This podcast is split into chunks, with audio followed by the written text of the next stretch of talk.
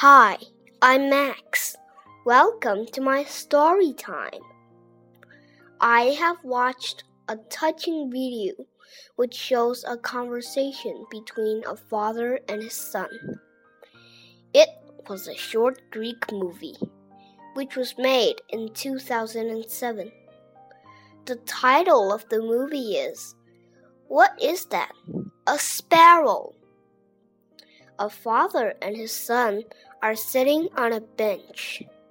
Suddenly, a sparrow lands across them. The old father asks the son, What is that? To which the son replies, A sparrow, and looks back into his newspaper.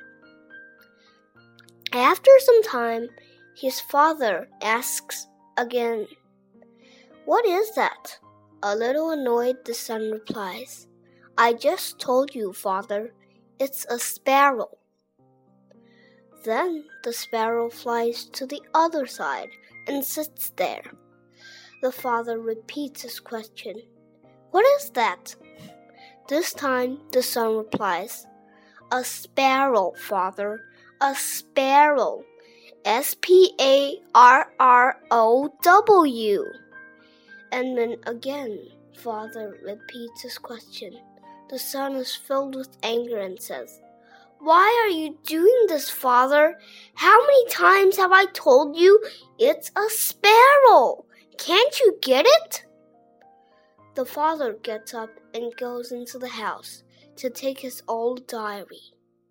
He comes back and asks his son to read a passage from the diary which goes like this Today, my youngest son, which, uh, who a few days ago turned three, was sitting with me at the park when a sparrow sat in front of us. My son asked me 21 times what it was, and I answered all 21 times that it was a sparrow.